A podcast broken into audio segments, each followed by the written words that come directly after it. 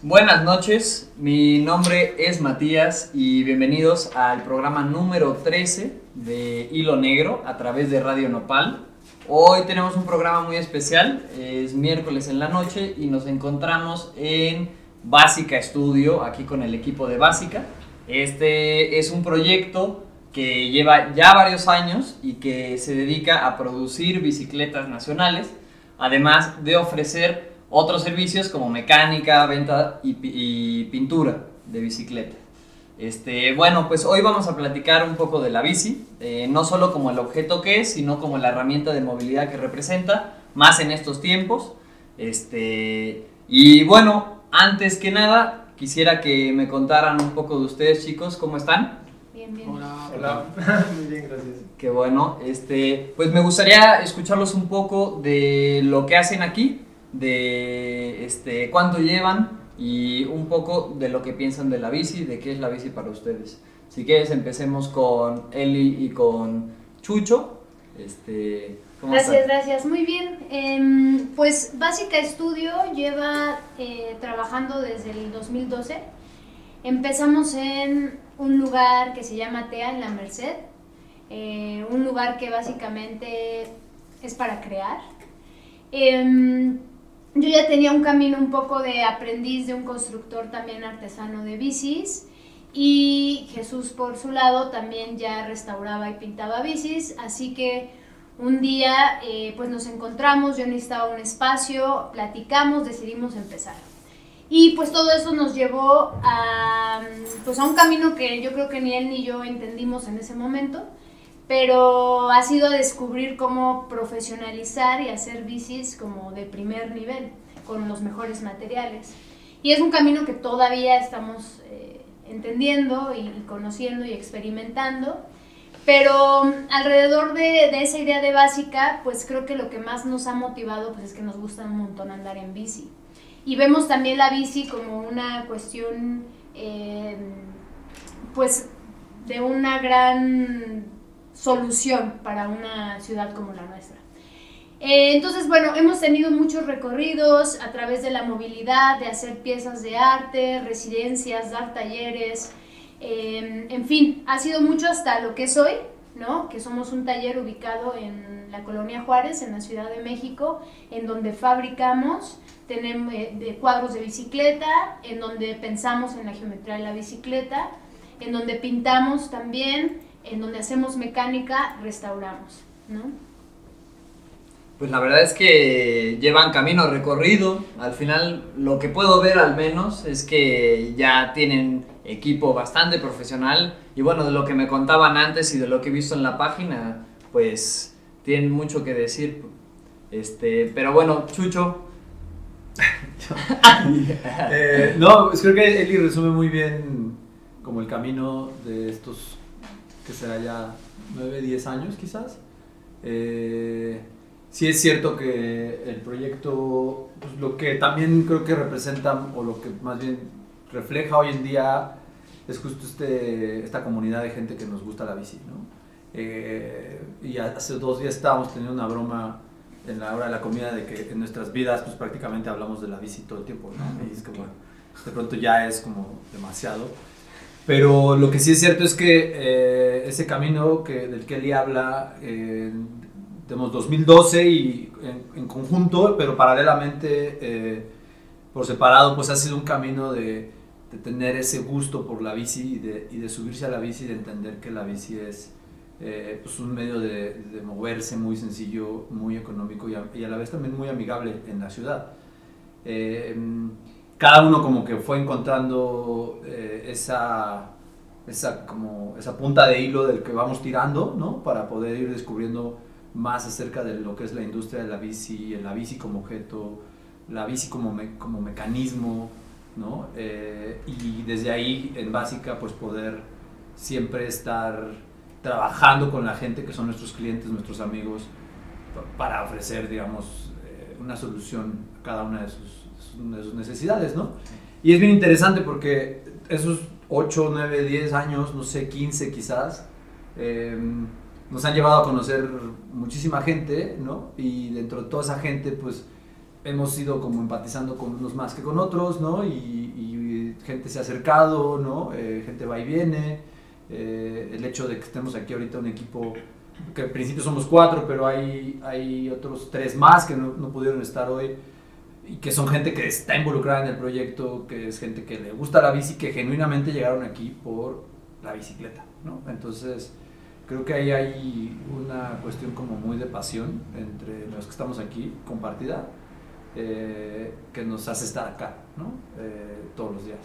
Claro, y esto último que mencionas, pues es bastante interesante porque al final de cuentas, este, los, los que hacen, se han acercado a este proyecto, eh, pues no solo se acercan pues por la chamba, ¿no? Como, como quien diría, este, los, los otros dos integrantes de, de, esta, de esta conversación, pues también son manitas en la bici y me gustaría escucharlos también, este, de dónde vienen, eh, hace cuánto llegaron y por qué están aquí.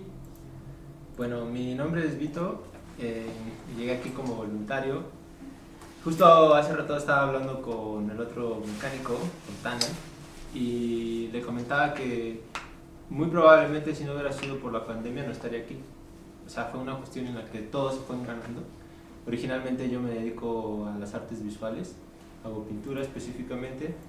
Y, y nada, dentro de, digamos, el ocio, intentar comprender un poco más la, la bicicleta, eh, no quedarme tan corto, eh, de, de, salte, que, de, brincar un poco más, de, de, saber cómo parchar una llanta. Eh, descubrí en, en eh, Básica Studio, nuevamente en redes sociales, en Instagram, y vi que estaban como, como pidiendo un voluntariado, ¿no? O sea, ofreciendo más bien un, un voluntariado.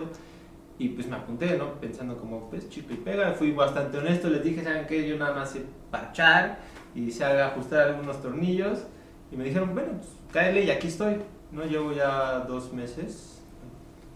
Sí, tres meses y bueno, ahora soy parte del equipo, ¿no? Estoy como constantemente aprendiendo. Eh, todavía me falta mucho camino por, por eh, que recorrer y nada, eso. Va, pues yo soy Juanito, Juan, eh, Juanito en Burra, ya me conocen aquí en México. Yo vengo con este tema de la bicicleta como que desde que nací. O sea, le vengo dando a la bici siempre. Ahorita estábamos hablando que pues en, en, la escuela estaba también dándole a, a, la mecánica de las bicis detrás allá en el salón y en descanso también. Yo vengo más o menos hace tres años viajando, por, pues por el, más que todo por Europa. Eh, hace tres años me fui a mi casa y un poco menos de un año estando allá conocí lo que era viajar en bici. Sin embargo, siempre estaba montando en bici, ¿no? Siempre mi bici es mi pasión. Y cuando descubrí, pues, como que se podía viajar en bici, fue como, de verdad, se me abrió un mundo de posibilidades y fue como, para esto nací, real, para esto nací. Y como que todo se dio tan perfecto para que en menos de tres meses ya estuviera en ruta y empezar a viajar.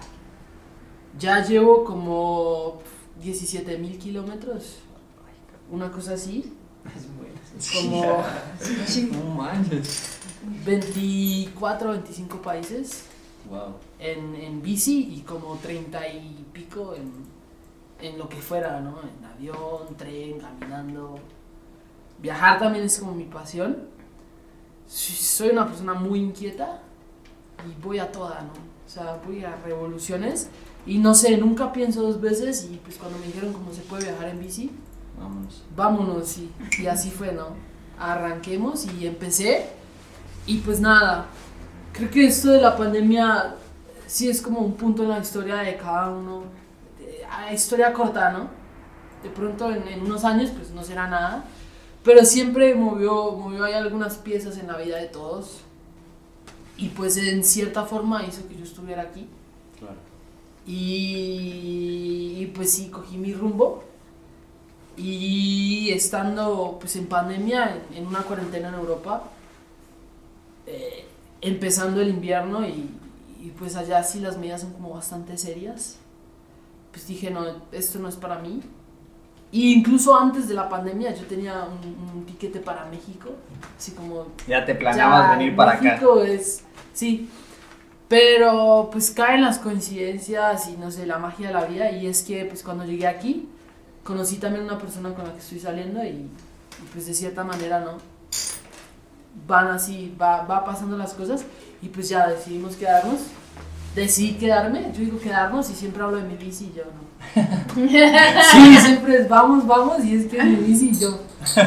Eh, y bueno, ahora somos cuatro porque mi chica también es cicloviajera y estamos planeando llegar algún día a lo como les llaman el fin del mundo, que es la Patagonia. Al, al, a Tierra del Fuego. A Tierra del Fuego, exactamente. Eso es, un, eso es un pedacito de lo que quiero hacer realmente en el mundo porque yo creo que si uno deja de soñar, pues ya no hay, ya no hay más, ¿no? Pues la cosa es tiempo, ¿no? Tiempo Exacto. Eh, es eso, ¿no? Entonces, pues, y pues lastimosamente, pues este mundo pues, se maneja del dinero, ¿no? Entonces, pues es tiempo y dinero lo que se necesita para, Sí.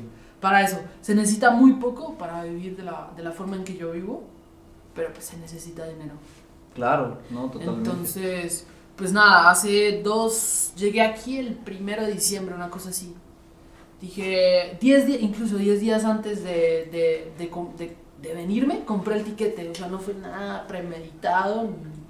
Ni dije yo, ya tengo planeado para dos años, me voy a ir, o un año. No, 10 días antes me harté de mi trabajo, que era recoger tomates.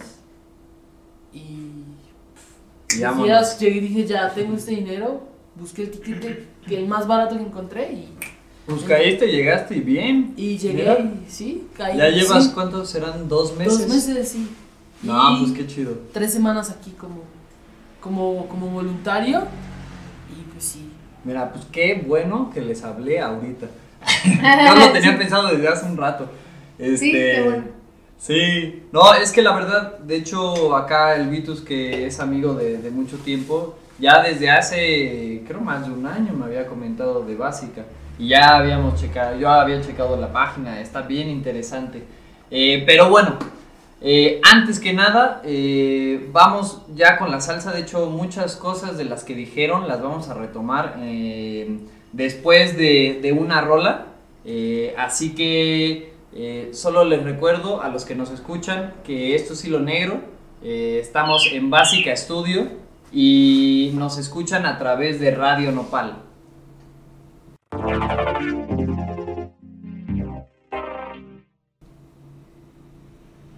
Estamos de vuelta chicos aquí en Básica Studio eh, a través de Radio Nopal en este eh, episodio número 13 de Hilo Negro. Y bueno, eh, chicos, yo hice esta entrevista un poco hablando de cuestiones generales de la bici, un poco invitando a la gente que nos escucha a que se suba a la bici con confianza y que no le dé miedo irse hasta, hasta Tierra del Fuego si lo quisiera. Eh, en su página y un poco de lo que hemos hablado es de la cultura de la bici. Este, que la cultura de la bici se centra en la bici, pero viene mucho más allá, engloba otras cosas. Este, y tiene que ver con un tema que me interesa mucho, sobre todo en la Ciudad de México, que es un caos, que es la movilidad. Entonces, primero que nada, ya un poco me contaron, me contó Juanito que desde que nació anda en la bici, pero me gustaría saber desde cuándo ustedes están encima de una bici y desde cuándo le dan acá chido, pues. Pues yo ando en bici desde la secundaria. O sea, me empecé a ir en bici eh, a la escuela. Eh, era un poco un caos, sí, porque tenía que cruzar Tlalpan, Río Churubusco, o sea, sí, sí era, me acuerdo, estaba rudo, pero no me daba nada de miedo. Ahora me da un poco de miedo. Entonces, eh, pues para mí se, tampoco sabían dónde dejar mi bici cuando llegaba a la escuela, ¿no? No, es que no puedo estar con la bici, es que vengo con la bici, ¿no? Entonces sí, sí fue algo completamente no adaptado a mi medio, ¿no?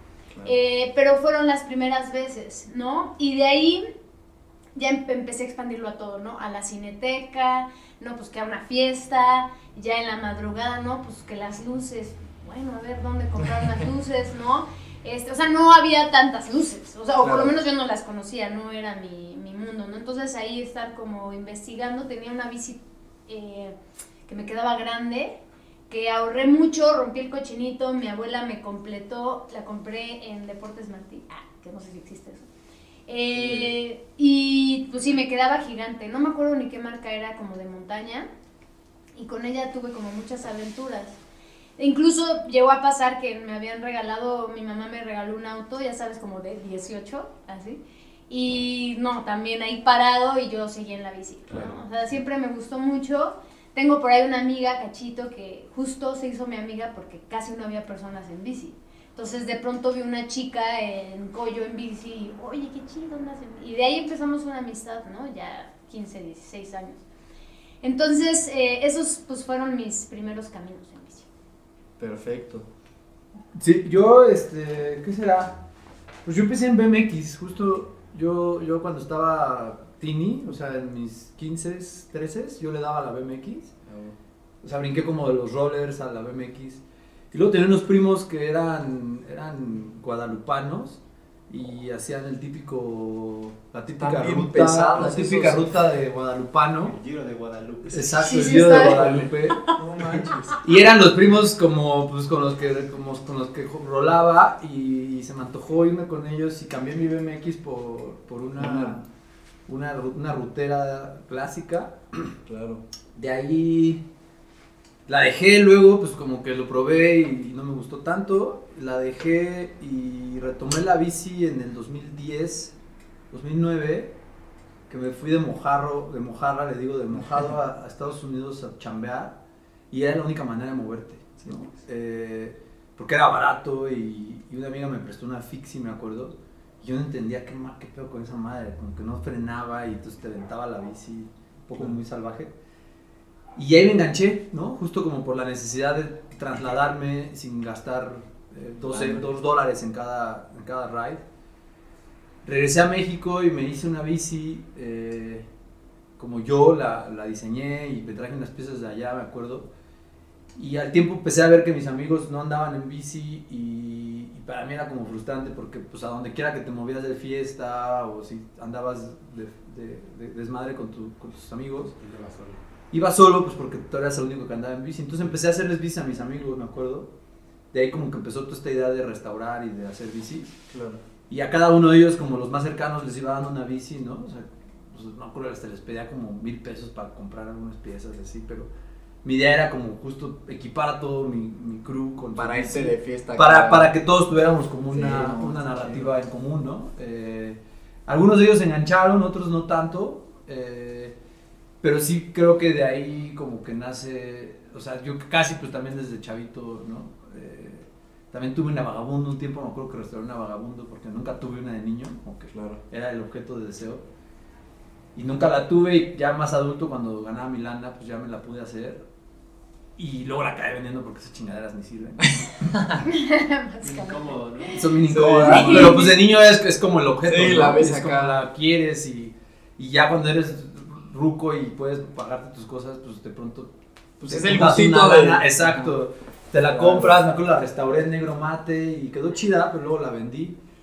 Eh, pero sí, desde chavito. O sea, yo empecé en BMX justo. ¿no? Qué chingón. ¿No tienes fotos? Tengo un video, fíjate. Por ahí tengo un Ah, video. sí, un. Super 8, ¿no? Ah, huevo, a huevo, Sí, mira. estábamos clavados con toda la escena gringa de, De de BMXeros y de skaters y de rollers. Y hace poquito me acuerdo que encontré el tape. Lo tengo que convertir a DVD, pero sí, pues cuando éramos morros ahí rompiéndonos los huesos. ¿no? Sí, claro. Qué cagado. Sí, está chido.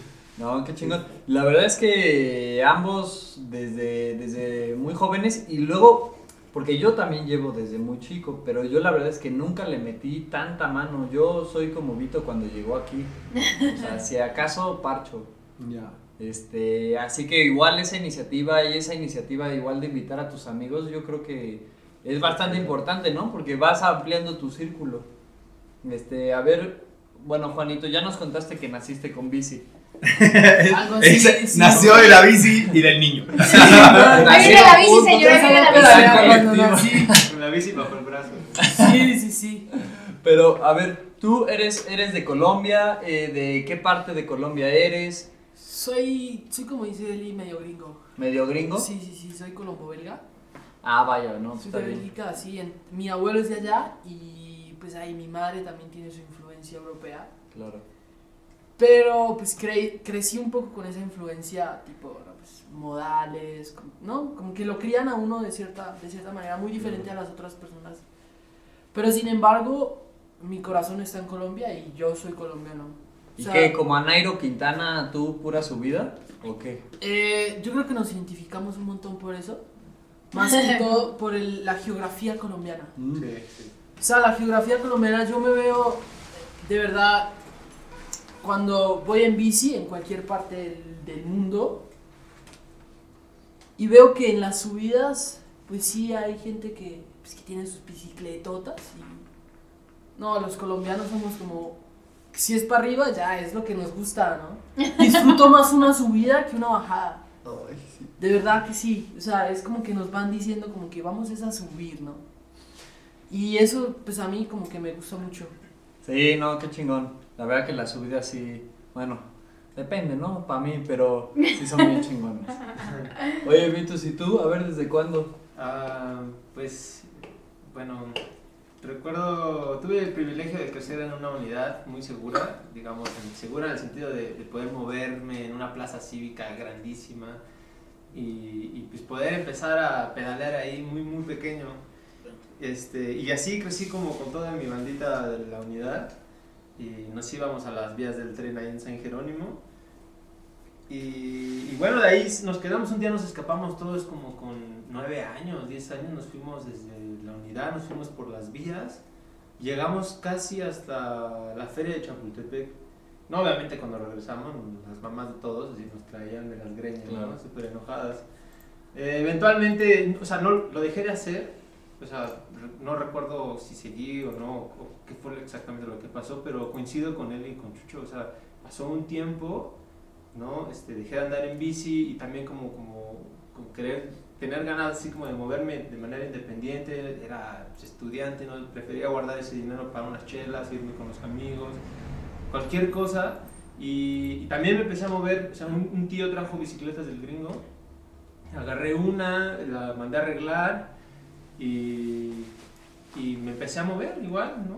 También era una cosa muy, muy peligrosa y también era el único que andaba en la bicicleta así como de toda esa bolita, sobre todo en la prepa. De ahí de repente se juntaron un par, pero desistieron eventualmente. Este, ya me quedé con, la, con esa bicicleta, con una bicicleta que, la que anduve 15 años, ¿no? Y recién que acabo de cambiar a una que es ahora fija, ¿no? Claro. Y Pero es la que conocemos todos Claro, los sí. amigos. O sea, me llevé esa bicicleta a Morelia, viví cuatro años allá, allá anduve. Y hasta que me fui a Morelia, me hice de un par de, bueno, de más amigos, ¿no? En los, que viaj- íbamos en las bicis que teníamos, nos íbamos de Morelia a Pátzcuaro o a la universidad, ¿no? Que tenía una subida bastante... Y que tenía su reto de peligrosidad. Claro. Y, y ya eso, básicamente. Claro. Bueno, chicos, la verdad es que me dicen muchas cosas que me interesan porque muchos de, bueno, le podremos llamar tabús o mitos o miedos de empezar a andar en bici o subirse y rodar por la ciudad, sobre todo ciudades como esta, que de por sí da miedo, este, son cosas que ustedes han mencionado, ¿no? Tanto de lo peligroso o lo, o lo tan lejos que se puede llegar. Este, muchos amigos, no, es que la verdad mi trabajo me queda bien lejos, como a 15 kilómetros. Y yo les digo, no, manches, no me digan eso. O plan, voy a llegar sudado. Claro, si voy a llegar sudado o me van a atropellar o cosas así. Y me gustaría platicar y bajo su experiencia de ciertas cosas y estos tabús que la gente cree y por lo que no se animan a, a empezar a rodar, ¿no? Eh, uno de ellos es eh, los tiempos y las distancias, que bueno, acá Juanito ya nos comprobó que se puede, porque ¿cuántos kilómetros habías dicho? Como 17 mil, lo hicimos la cuenta, ¿no? Bueno, para los que están escuchando que se quejan de 15 kilómetros, ya saben, ahí está. Este, y otro tema es sobre la seguridad, porque ese es un tema nodal. La mayoría de la banda que yo conozco, al menos, no sé ustedes, que no se anima a salir en bici, incluso que tiene una bici estacionada ahí siete años y hasta chula, ¿no? Este, es porque no, me van a atropellar, está bien peligroso. No, es que yo vivo hasta Naucalpan, o vivo hasta Palo Solo, o vivo en Xochimilco, y no manches, ¿cómo me voy a cruzar la ciudad, no? Entonces, primero que nada, quiero preguntarles un poco de sus experiencias. Este, y por otro lado, si ustedes tienen conocimiento de propuestas, ideas o cosas este, que han surgido con esta nueva cultura de la bici en la ciudad, en las que la gente que nos escucha se puede integrar justo para empezar a animarse a la bici, que vean que sí, es peligroso, como andar también caminando, ¿no? Em, pues creo que, pues sí, el tema de la seguridad es crucial, ¿no? Y creo que la ciudad desde hace 10 años ha tenido como pasos muy certeros y muy buenos hacia un cambio de paradigma en, en este sentido. Eh, finalmente creo que el ejercicio de convertirse en una ciudad ciclista eh, bajo las condiciones de la ciudad que somos, con la cantidad de personas, pues sí es, va, va a requerir aún más años, ¿no? Pero sí creo que ha habido gente ¿no? Como apasionada de la bici que se ha empeñado y que ha estructurado y que ha presionado a nivel gubernamental, que ha sido algo de lo más importante, creo yo.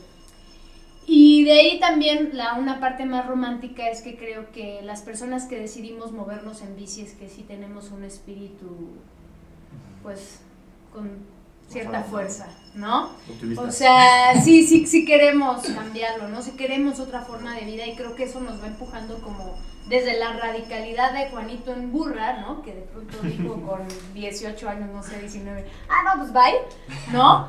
Eh, desde ahí hasta nosotros, ¿no? Que es como incluso básica, ¿no? Como, o sea, Jesús es arquitecto, yo hacía otra cosa, era fotógrafa, entonces finalmente es esa misma radicalidad que nos tiene aquí, ¿no? Él mismo diciendo, no, pues quiero más de mecánica, pero pinta, ¿no? Que nos mantiene también incluso alimentando este proyecto. Entonces parte de eso, no sé si hay una receta que pudiera decir, siempre me lo he preguntado como tal cual de, oye, pues así vas a sentir menos miedo, la curva de aprendizaje va a ser quizás un poco más corta o menos abrupta, pero sí creo que ya hay muchas herramientas. ¿no? Y personas como nosotros que pueden apoyar ese camino, ¿no? Entonces, desde visitecas, desde el manual de ciclista urbano que también sacó visitecas, ahora ya este, la secretaría, en fin, eh, desde Ecobici que acerca también a romper esas, esas, esas barreras también de inicio antes de comprarte una bici. Em, creo que ya tenemos muchas herramientas para poder decir, bueno, no sé qué hacer, tengo mucho miedo, pero eh, oigan, básicos, eh, puedo pasar, no, no sé muy bien qué quiero, pero quisiera platicar con ustedes, sí, claro, ¿no? Y de ahí ya como iniciar, ¿no? Lo que es un camino también propio, ¿no? Y de autoconocimiento. Para mí eso ha sido la bici, autoconocimiento. Y y bueno, de ese lado nosotros tenemos una gran responsabilidad como, como proyecto que vende bicis, que yo creo que lo compartimos Jesús y yo, que es qué bici vender. ¿no? Eso es parte fundamental de tu curva de aprendizaje como ciclista urbano. ¿Qué te explicaron cuando compraste esa bici? Si es de tu talla, ¿qué va a pasar si la bici es una bici barata? Todos esos tipos de detalles que ahorita pues, me llevaría más de las que tenemos, pero que finalmente el nacimiento de estos proyectos eh, como nosotros, que seguramente hay más, eh, tenemos otros amigos que son mecánicos también con, con mucho espíritu de, de, en este tema de la movilidad, en donde es preguntar y así empezar como a saciar eso hasta lograr ya crear eh, tu propia ruta. Otra cosa es eso también, como hacer una ruta que pueda ser viable en un inicio para ti, entre calles, evitar avenidas grandes, ser visible, tener luces, ¿no? Em, bueno, son muchas ideas. Yo creo que sí. y ahí hay como, es como una especie de triángulo que yo siempre como que analizo en la idea de, por ejemplo, del urbanismo de una ciudad, ¿no? Como, cómo entendemos la manera en la que nos movemos y es, o sea, son como tres actores principales, ¿no? Lo primero es como, el, como los beneficios o, o la idea que le damos, digamos, el valor que le damos al coche en la ciudad, ¿no? Y cómo hay muchos incentivos para usar el coche, ¿no? Desde eh, que vas a, a tu- por tu licencia y no te piden un examen de manejo, o desde que es muy barato estacionarte en la ciudad. O sea, creo que uno de los factores principales sobre los cuales, si queremos cambiar esto, es desincentivar el uso del coche con políticas públicas principalmente, que es hacer más caro el uso del coche en la ciudad, eh, hacerlo más incómodo, ¿no? Para que la gente se la piense dos veces al salir de su casa. Y como en la ciudad es tan fácil agarrar el coche y trasladarte dos kilómetros al súper y regresar, pues la gente lo usa, ¿no? Porque hay estacionamientos gratis, porque no cuesta, porque eh, ahora creo que te quitaron la tenencia, porque puedo tener una licencia sin tener un examen de manejo. Creo que ahí hay un punto clave para asegurarnos que los ciclistas y los peatones, la gente que anda en la ciudad, la gente que vive en la ciudad, puedan eh, tener mayores privilegios, ¿no? O sea, quitar un poquito de lado la ecuación del coche o más bien desincentivarla. Es una política pública eso, principalmente. De ahí yo he visto, por ejemplo, que eh, lo segundo podría ser eh, un poquito devolverle la imagen, digamos, sexy que tenía el uso de la bici, ¿no? Como cuando se originó y la gente era muy poca la que tenía acceso a la bici, como volver, digamos, hacer que la bici sea un, método de transporte atractivo, ¿no? Y cómo hacer que la gente pues no se vea como sudada y cansada y sabes como que puedas tener la certeza de que si te mueves en bici es cómodo y está padre, Y ¿no? puedes a- seguir haciendo todo lo que tú haces normalmente. Exacto, exacto, y es como tengo una bici y es Claro. cómodo, es, es chido, es, es- está, está bien. Yo recuerdo una de las, de las últimas clientas, o más bien de las primeras clientes que tuvimos el año pasado, se compró una bici con nosotros, o más bien como que le conseguimos una bici y iba a Polanco en, en Ecobici todos los días y un día dijo con una bici que se llevó de aquí como, wow, ir a Polanco realmente es muy fácil, ¿no? En Ecobici me costaba mucho trabajo. Entonces creo que ahí hay una labor que nosotros tenemos como, como, como proyecto. Yo creo que una de las terceras, que es parte de la ecuación, es la infraestructura, ¿no? Es cómo logramos que la ciudad tenga infraestructura digna para andar en bici, ¿no? Cómo logramos que una ciclovía que se plantea en Revolución sea una infraestructura digna, Sí, que esté pensado. que esté pensada, ¿no? Que haya un urbanista o un diseñador urbano detrás de, ese- de esa idea. Y, y cómo logramos, por ejemplo, que, que la ciudad, ya que le quitamos la idea de que el coche es el, el rey, ¿no? Y de que está mal andar en bici, cómo entonces le damos al ciudadano la infraestructura digna para andar en la bici, ¿no? Y yo creo que son como tres actores, en cuanto los tres actores vayamos haciendo la chamba medida de lo posible bien, la ciudad va a ir transformándose de a poco, ¿no? Y ahorita la pandemia la verdad es que le dio un gran impulso a esa idea romántica de hacer una ciudad, peato- digamos, peatonal y, y- y transitable en bici. Para otras movilidades. Para otras movilidades, exacto. Lo ha, lo ha potenciado mucho, ¿no? Nos dimos cuenta, pues, gracias a una pandemia que, que sí es posible. Pero creo que por ahí hay como varias personas que tenemos que trabajar pues, para que ser que todo, que todo agarre, ¿no? Claro. Eh, y que todo tenga est- esta cohesión, ¿no? O sea, como yo lo veo, creo. Por supuesto. Pues yo he estado en, en, pues en ciudades en donde, como Ciudad de México, que digamos que las ciclovías son cero, ¿no? Nada, o sea, aquí el, el- como el respeto al ciclista y todo eso. Igual de donde vengo es Bogotá, que se supone que es una de las capitales ciclísticas. Que también el respeto, aunque es- Colombia es uno de los países donde más se respeta al ciclista, pues no existe esa cultura, ¿no? Y he estado en países en donde la cultura al ciclista pues es digamos como la base de la movilidad, como lo es los Países Bajos y eso. Y yo creo que eso más está como en la cultura, ¿no? Nosotros los jóvenes creo que estamos empezando como a cambiar un poco más el respeto y en general, no solamente en la bici, como hacia el otro, ¿no? Dejamos de vivir como tan rápido porque pues yo siento que la generación, o sea, mis padres viven como tan presionados como por el tráfico, por el día a día, como por el darle y darle y darle y darle y darle y más y más y más, que nosotros los jóvenes estamos como diciendo, aunque yo voy en chinga, voy también parando un, un momentico, como diciendo, "Ah, esperen un momentico porque pues, no sé, nosotros también podemos esperar y darle el paso al peatón, ¿no? El respeto a las otras personas. Y creo que eso es más importante que, que tener la ciclovía, que tener las cosas, sino el respeto hacia la persona que está al lado de nosotros, ya sea un peatón, ya sea en un auto, en un autobús o en lo que sea. Claro, este, claro, sí, totalmente. Al final de cuentas, la ciclovía puede ser una especie de parche o solución parcial, ¿no? Este, pero hay un poco más, hay un poco más de salsa que tiene que ver con eh, la negociación, la interacción en, en- en el tráfico, ¿no? Entre individuos, es más que todos. Bueno, sí, es que dijeron más o menos lo que había pensado, ¿no? Pero bueno, podría agregar que, que eh, esto último que dijeron, hacer una, un trabajo mucho más colectivo. O sea, pienso en, en cuando invito a andar a la gente en bici que no, no tiene un conocimiento como yo lo tengo al transitar 20 kilómetros eh, casi diario de Xochimilco acá. Y hay muchas cosas que hay, tener, que hay que tener en consideración, Juan lo acaba de mencionar, ¿no? Como ese respeto hacia el peatón, o sea, justo ese nivel de tránsito en el que desde, desde el peatón, ¿no? De que, que tampoco saben transitar, ¿no? Desde esta invasión, a, a, por ejemplo, en Miscuac, ¿no? Que están los, los puestos sobre la acera, entonces avientan a los peatones, los peatones avientan a las bicis y las bicis avientan a los carros y se vuelve un nudo, ¿no? Y, y tener como esa conciencia entre ciclistas y ayudarse, ¿no? como, como, como decir, mira, ¿sabes qué?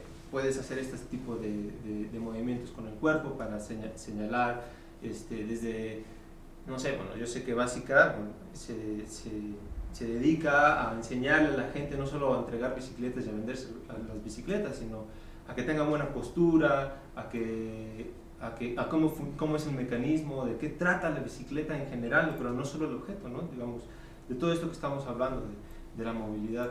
Y bueno, creo que es fundamental hacer como un trabajo desde in- individual, desde nuestras trincheras, ¿no? de, ayudar a los demás, ¿no? porque entonces se vuelve, se vuelve muy cansado para la gente que quiere iniciar y, no sabe cómo emprenderlo. O me ha tocado estar junto a chicos que, bueno, antes no sabía nada, ¿no? Pero, pero que no, que le cambies piñón, que no sé qué, que cuántos dientes, que la cadena, que aquí le mueves de allá, y, y hablan y hablan, y, y tú quieres como intervenir y preguntar, como, oye, ¿de qué se trata todo esto? Pero tampoco se da esa oportunidad, ¿no? Sí, y, que hay que ser hay que ser un poco más generosos y yo creo que creo que Básica tiene esa apertura y, y nosotros como ciclistas, ¿no? todos los que estamos aquí, creo que sabemos compartir y eso es algo sumamente importante, ¿no? ser generoso al compartir el conocimiento que mi parecer de todos. Y eso último que dices, Víctor, la verdad me parece muy interesante porque no solo es en las cosas que sabemos,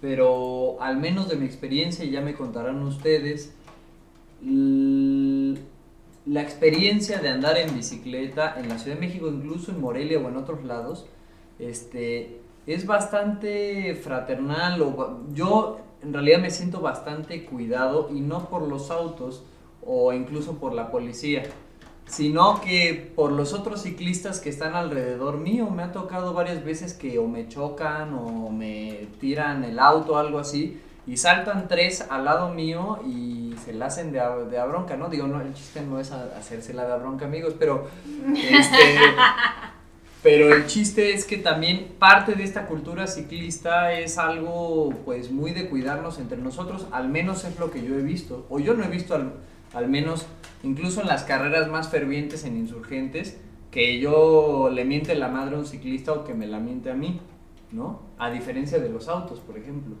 ¿Ustedes qué piensan al respecto?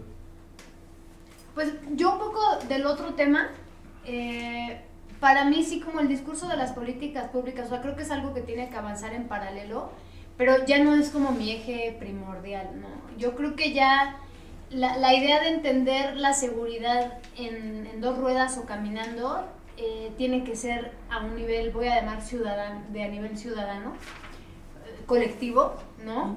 Porque es la manera de, de contrarrestar eh, todos como efectos colaterales, ¿no? Entonces, justo, ¿no? O sea, un coche te pega y entonces ahí todos tenemos que como hacer sentir avergonzado a ese ser. Oye, no, no, sí, no, es me que... gusta el término hacer Sí, sentir sí, avergonzado. más- tiene más Es sentido. mejor. Sí, entonces, o sea, sí creo que es como, oye, prima, este, tú vas intentando algo, oye, mira, esa bici creo que no va a funcionar, ¿no? Como, porque es muy pesada, también si vas a subir tres pisos, pues te vas a cansar, te va a dar flojera, te vas a preferir el metrobús. Por ejemplo, ir ir sobre el carril del metrobús pues, no, no puede ser una opción, ¿no? ¿Por qué? Porque tienen, eh, eh, obviamente, el, metrobús transporta mayor número de personas, que son peatones, tienen que tener el paso continuo, sin nadie que esté estorbando. O sea, son muchas cosas que ya me parece que están más de este lado, ¿no? Hace 10 años sí, ¿no? O sea, toda la cuestión de, políticas públicas era como el fervor, pero ahorita, ahorita creo que ya somos los suficientes ciclistas para, para apoyarnos, para tener mucha conciencia, para pasar a, dejar pa- pasar al peatón, para... mm, Incluso las tiendas han tenido que modificar su forma de vender. ¿no? Antes te vendía cualquier bici, ahora dicen, ah, no, pues, no, ahora sí ya tengo que poner atención a las tallas, por ejemplo, ¿no? A esto, lo otro, ¿no? Ya, ya no están con la ruedita así delgadititita, ¿no? Ya, ah, no, pues la ciudad no da para eso, ¿no? Entonces ha ido también cambiando. Eh, eso es más. pensar un poco antes, ¿no? De andar en bici. Sí. Incluso andando en bici es pensar un poquito antes. Eso uno lo va ganando también en lo que va avanzando, ¿no? Parece a mí que es súper importante sentirse orgulloso de hacer un kilómetro, medio kilómetro o 17 mil. No importa los kilómetros que hagas, si estás empezando y haces un kilómetro o 30 metros en bici o vas a la panadería en bici, de por sí ya tienes que sentirte orgulloso y decir, lo hice y son 30 kilómetros, ¿no? Ir avanzando, porque pues yo he visto muchísima gente que se lanza a hacer de una vez 10 kilómetros y pues no, se Revienta. Se cansa muy mal, exactamente. Sí, revienta. Y en ese proceso, pues vas aprendiendo cosas así como, pues la hermandad entre ciclistas, eh, el andar en bici en, en la ciudad, que es una cosa muchísimo más complicada, el dar el paso al peatón, el entender un poquito antes, ¿no? Que vas, que el chasis de la bici eres tú, ¿no? Y que en cierta forma es mejor prevenir una lesión o cualquier o un susto siquiera a, a realmente crear un accidente. Y eso lo veo muchísimo en las ciudades no que es el también como ciclistas nos sentimos ah es que va en carro pues metámosle al, al no en la curva no le metemos feo no entonces pues tampoco es una rivalidad entre carro y ciclista como digo es individual no el respeto que hay entre entre nosotros pues tiene que ser muy importante para que eso avance, ¿no? De cierta forma, porque no, no, no podemos como pretender ir en bici y que las cosas avancen cuando creemos que los carros son nuestro enemigo. Cuando pues realmente pues es- son cosas totalmente diferentes, ¿no? Son cosas que no tienen nada que ver, pero como vamos juntos tenemos que sentir que somos una unidad y decir, yo no puedo chocar contigo, yo no puedo irme a este lado y que tú vayas para el otro. Claro. Y, o que los dos queramos ir al mismo tiempo. Alguno de los dos tiene que ceder. Y nosotros los ciclistas creo que tenemos que ceder en este momento porque pues el carro es, un, ¿no? es una atracción, es, es energía que, que va, ¿no? O sea, nosotros podemos frenar y volver a empezar. Un carro puede que no. Son cosas así que... Claro. Sí, es que es un tema, porque al final es un mismo espacio que se disputa, ¿no? Eh, como decía Chucho, al final de cuentas, pues el carro, yo, yo estoy de acuerdo, ¿no? En realidad no necesariamente es nuestro enemigo, este, y, y yo creo que la mayoría de los carros no tiene ganas de atropellar a un ciclista, ¿no? Este, pero es cierto que la mayoría de las vías son para autos y la mayoría de los autos andan más rápido de lo que deberían o manejan no de la manera que está dicha en los libros, pues. Entonces sí es cierto, hay que, o sea, hay que tener cuidado porque sabemos que no es una situación este, equitativa. Pero bueno, este, eh, la verdad es que eh, en cuanto al deber del ciclista o el deber ser del ciclista y el deber ser del automovilista, hay muchas, muchas excepciones. Este, pero también me gustaría hablar de la otra parte, de la otra cara de la bici, ¿no? La, la bici es movilidad, pero también la bici es diversión, por algo ustedes están aquí, por algo decidieron dedicarse a la bici y es esa pasión y ese gusto por hacerlo y se expresa más bien de muchas maneras en la ciudad, desde carreras, salidas a, a otros lados, no sé si ustedes lo hacen, bueno, me imagino, este, Juanito, tú sí, pero no sé si ustedes salen de la ciudad en la bici, todas estas cosas que hacen que la movilidad sea más que solo moverse, pues, que sea disfrutar. Y creo que es algo que a los que nos gusta andar en bici, pues nos une, ¿no? Este, no sé si tienen alguna idea que quieran plantar ahí.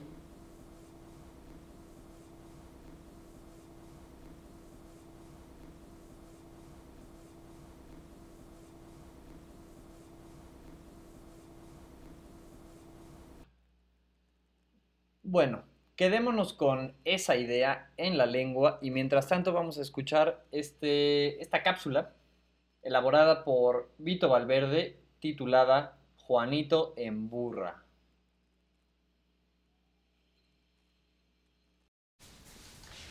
Buenas noches.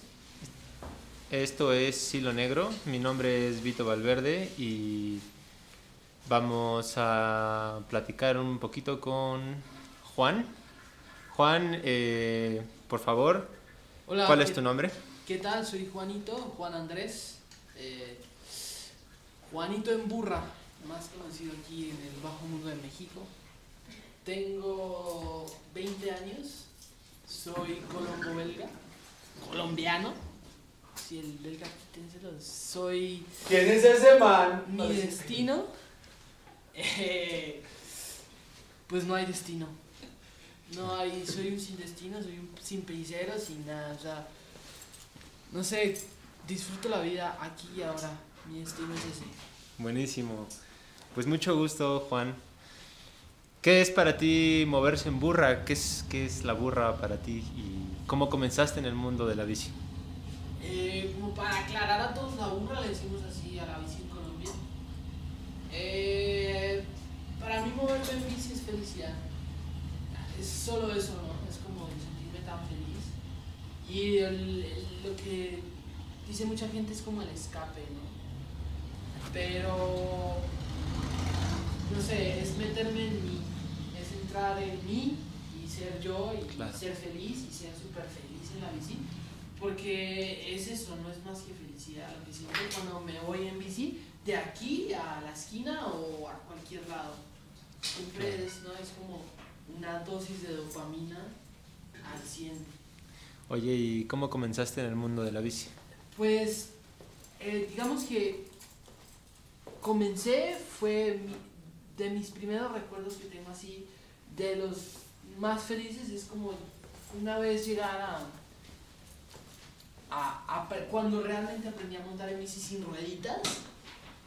Es de lo que más tengo grabado y es llegar y ver a mi papá entrando como al... al- nosotros decimos conjunto como al, al conjunto de edificios y que en medio hay como una cancha y me acuerdo de él entrar al conjunto y yo tan feliz de como, empecé a montar en bici, estoy montando en bici y ser como tan feliz en eso. Y de ahí empezar como a, a que me gustó y pues todos los días en bici. Más o menos como a los 10, 12 años fue que empecé como serio a meterme en las bicis. He pasado por un montón de, de estilos como pues, el BMX, el mountain bike, eh, la ruta y pues este del cicloturismo es como ya la forma en la que estoy viviendo, ¿no? La parte más alta, ¿no? La- sí, es como donde, donde la vida me fue encaminando de a poquito para llegar a este punto en que pues, sí estoy viviendo de, de eso y, y vivo con eso, ¿no? Ya. Y es como un 80% de mi vida. Órale, que es- me resulta bastante motivante. Y por esto mismo, ¿qué, dime, qué personalmente, qué, qué te motiva a viajar, digamos, ajá, en bicicleta y por qué en, bici? Pues la motivación a viajar creo que eh, me, nace desde mi abuelo, ¿no? Como el ver su cultura. Porque aunque siempre me crié en Colombia, pues me causa muchísima curiosidad el entender por qué, cómo y de dónde viene mi abuelo, eh, que es un, europeo. ¿De dónde tu abuelo? Mi abuelo es de Bélgica pues es, es, es muy extraño, es una cosa total, es un pensamiento totalmente diferente. Y desde ahí pues nace ¿no? esa curiosidad como de buscar por qué, eh, como, por qué él migró hacia, un, hacia Latinoamérica cuando se supone que es al revés. ¿no? Ya. Cuando se supone que el europeo, pues es el que está cansado del latinoamericano, del, del árabe que está migrándose.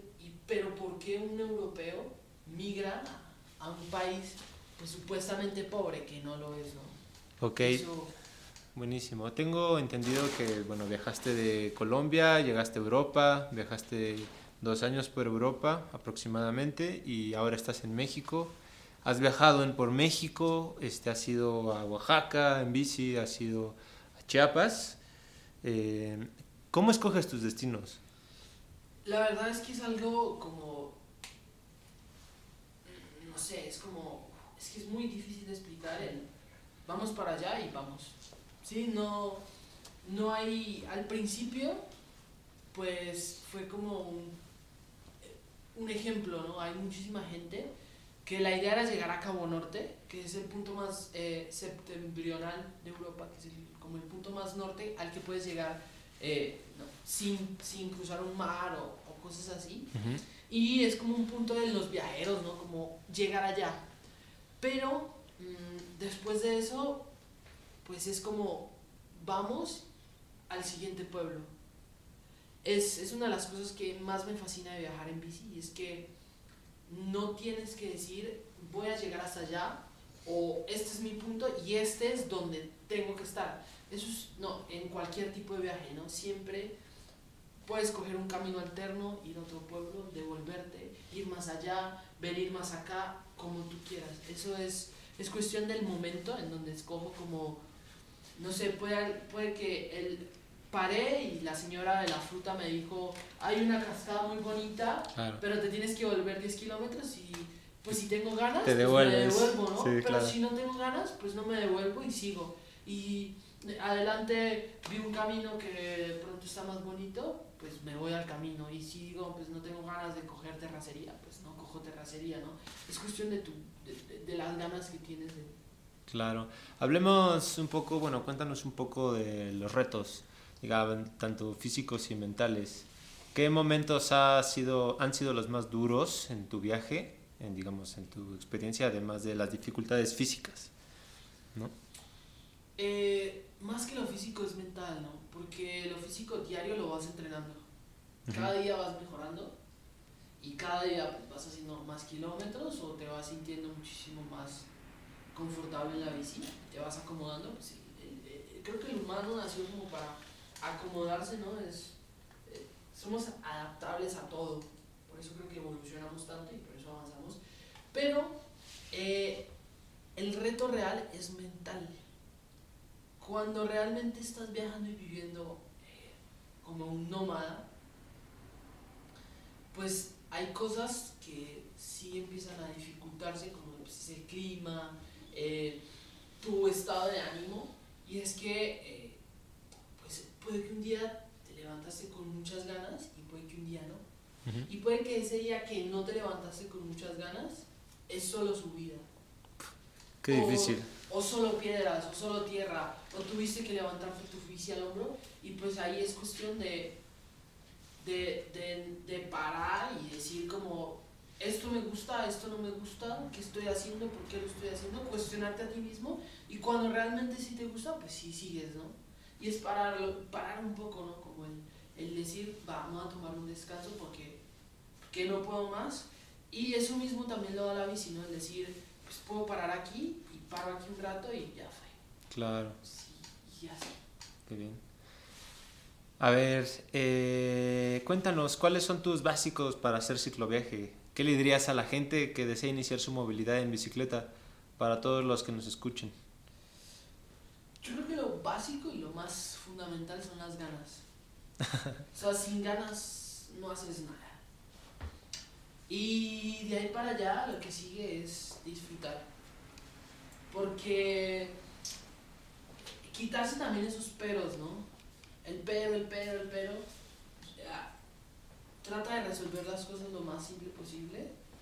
y se puede, siempre hay una forma de hacerlo y creo que es lo, más importante, ¿no? Porque pues puedes viajar sin, sin, no sé, sin aire, puedes viajar, puedes eh, hacerlo, si te pinchaste y no tienes parches, pues nada, a caminar, ¿no? Pero disfruta de esa caminada.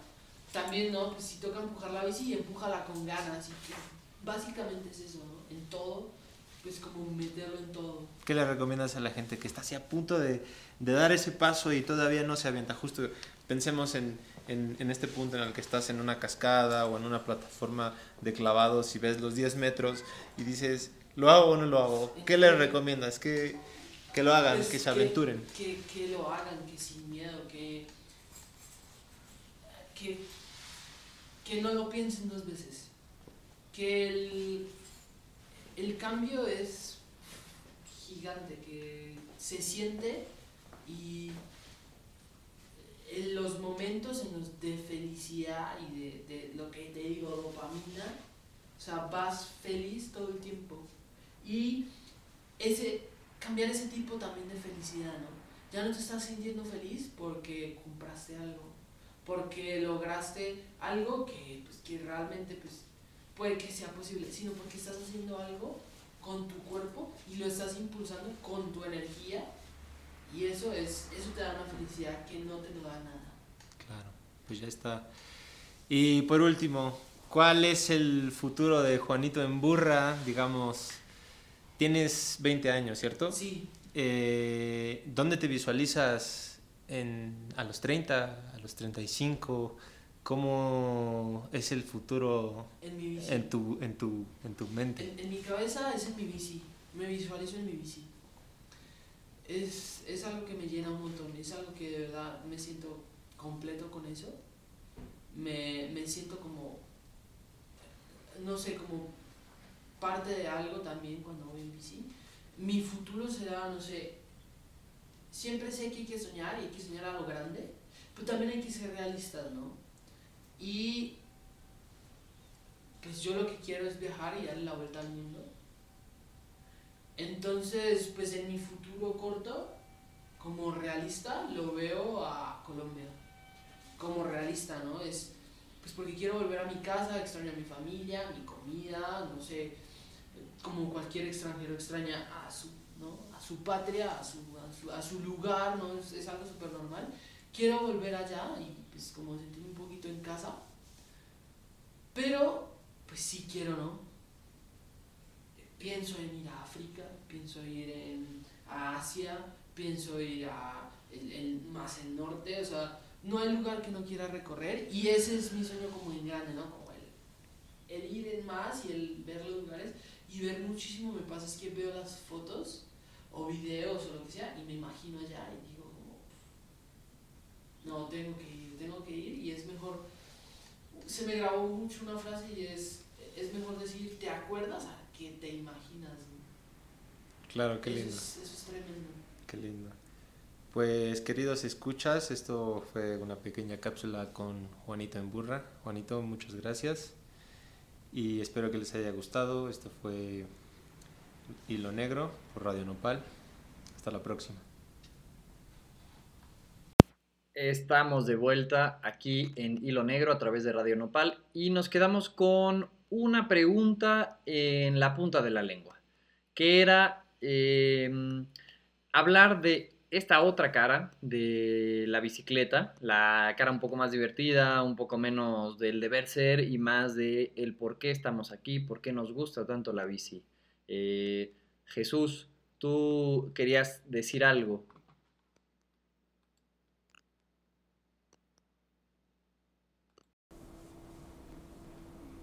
Sí, pues no sé, o sea, creo que también siendo como habitantes de la Ciudad de México, yo como que ahorita me hizo mucho eco esta idea de eh, no solo moverte, digamos, como desplazarte en tu día a día entre trabajo y oficina, ahora que no van a la oficina, pues entre tu... no La sé, tienda. la tienda, o sea, sí algo así no, la verdad es que se, se acaba de convertir justo como... Tenemos una clienta que acaba de decir, dice hace un rato que decía que es como su válvula de escape y es como, pues prácticamente su terapia para no volverse loca, ¿no? Eh, estás en esta pandemia, estás en casa, agarras la bici y te sales, el riesgo de contagio pues, es nulo, ¿no? Este, la, la- la relación que tienes con otras personas también es, es mínima. Y, y yo he escuchado a mucha gente justo que de pronto piensa que la Ciudad de México es, pues, es un monstruo que te atrapa y no te deja salir a lo natural, ¿no? A la naturaleza. Y te dice, pues es que no, porque irme de viaje me representa, pues irme, no sé, este, a Cuernavaca o a Querétaro o no sé, que está cerca hacia el poniente, Valle de Bravo, ¿no? O en una de esas a Teotihuacán, ¿no? Y Claro. eso, eso representa de pronto como una logística mayor, ¿no? Querer salir de la ciudad. Representa pues tener un coche, ¿no? Tener dinero para combustible, eh, tener tres o cuatro días de, de asueto para poder pues, pasártela bien fuera de la ciudad, ¿no? Dos o tres eh, días fuera de la ciudad. Y, y de pronto no nos damos cuenta que salir a pedalear 30 kilómetros, 25 kilómetros, estás en el desierto de los leones y tienes... Incluso menos en el Ajusco. Exacto, y tienes el bosque para ti, ¿no? Claro. O subirte a la bici y de pronto irte a la central del norte. Además que está padrísimo porque te subes al bus y el bus te lleva la bici a donde quieras, ¿no? Claro. Y en dos horas estás eh, en Hidalgo, ¿no? Eh, o el fin de semana estás, incluso ni siquiera tienes que irte muy lejos. La tercera sección del bosque de Chapultepec tienes naturaleza, ¿no? Entonces de pronto caemos como en esta frustración de, sabes que la Ciudad de México es ciudad, es dura, es, es concreto, es como... Y la verdad es que es un poquito, tantito más así que le das hacia afuera. Eh, ahora, tampoco la salida es como lo más amable, no siempre es lo, lo más amable, pero pues, Está bien. hay ciertas cosas que puedes ahí como ir sorteando. Tema la dinero también. Exacto. Sí, Eh, claro. o es un tema de lana, ¿no? También es como... Y ahorita, por ejemplo, que se está dando todo este movimiento, hay mucha gente como eh, que está como clavándose en la idea del deporte como un ejercicio, digamos, como la bici de ruta se convirtió como en su, en su, Su motivo, deporte, en su ¿no? deporte. Y entonces yo veo, por ejemplo, tú, tú- o sea, tú subes un domingo ahorita hacia el desierto de los leones y es, parece peregrinación. Sí, O sí, sea, sí. los domingos hacia el desierto de los leones es una peregrinación. Van, todo el carril de baja está lleno de roadies. O sea, todos van en bici de ruta a la Marquesa, al desierto de los leones, a la venta, A los dinamos. a los dinamos, o digamos, a donde, a donde sea, ¿no? Eh, eso lo veías hace un año, dos. O sea, en una peregrinación hacia la basílica. ¿no? Claro. Y creo que eso nos ha, nos ha demostrado que sí se puede, ¿no? O sea, irte a la Marquesa son 60 kilómetros. Sí. Y puede ser que sea como mucho en la relación tiempo-distancia, pero la verdad es que está a la vuelta de la esquina, ¿no?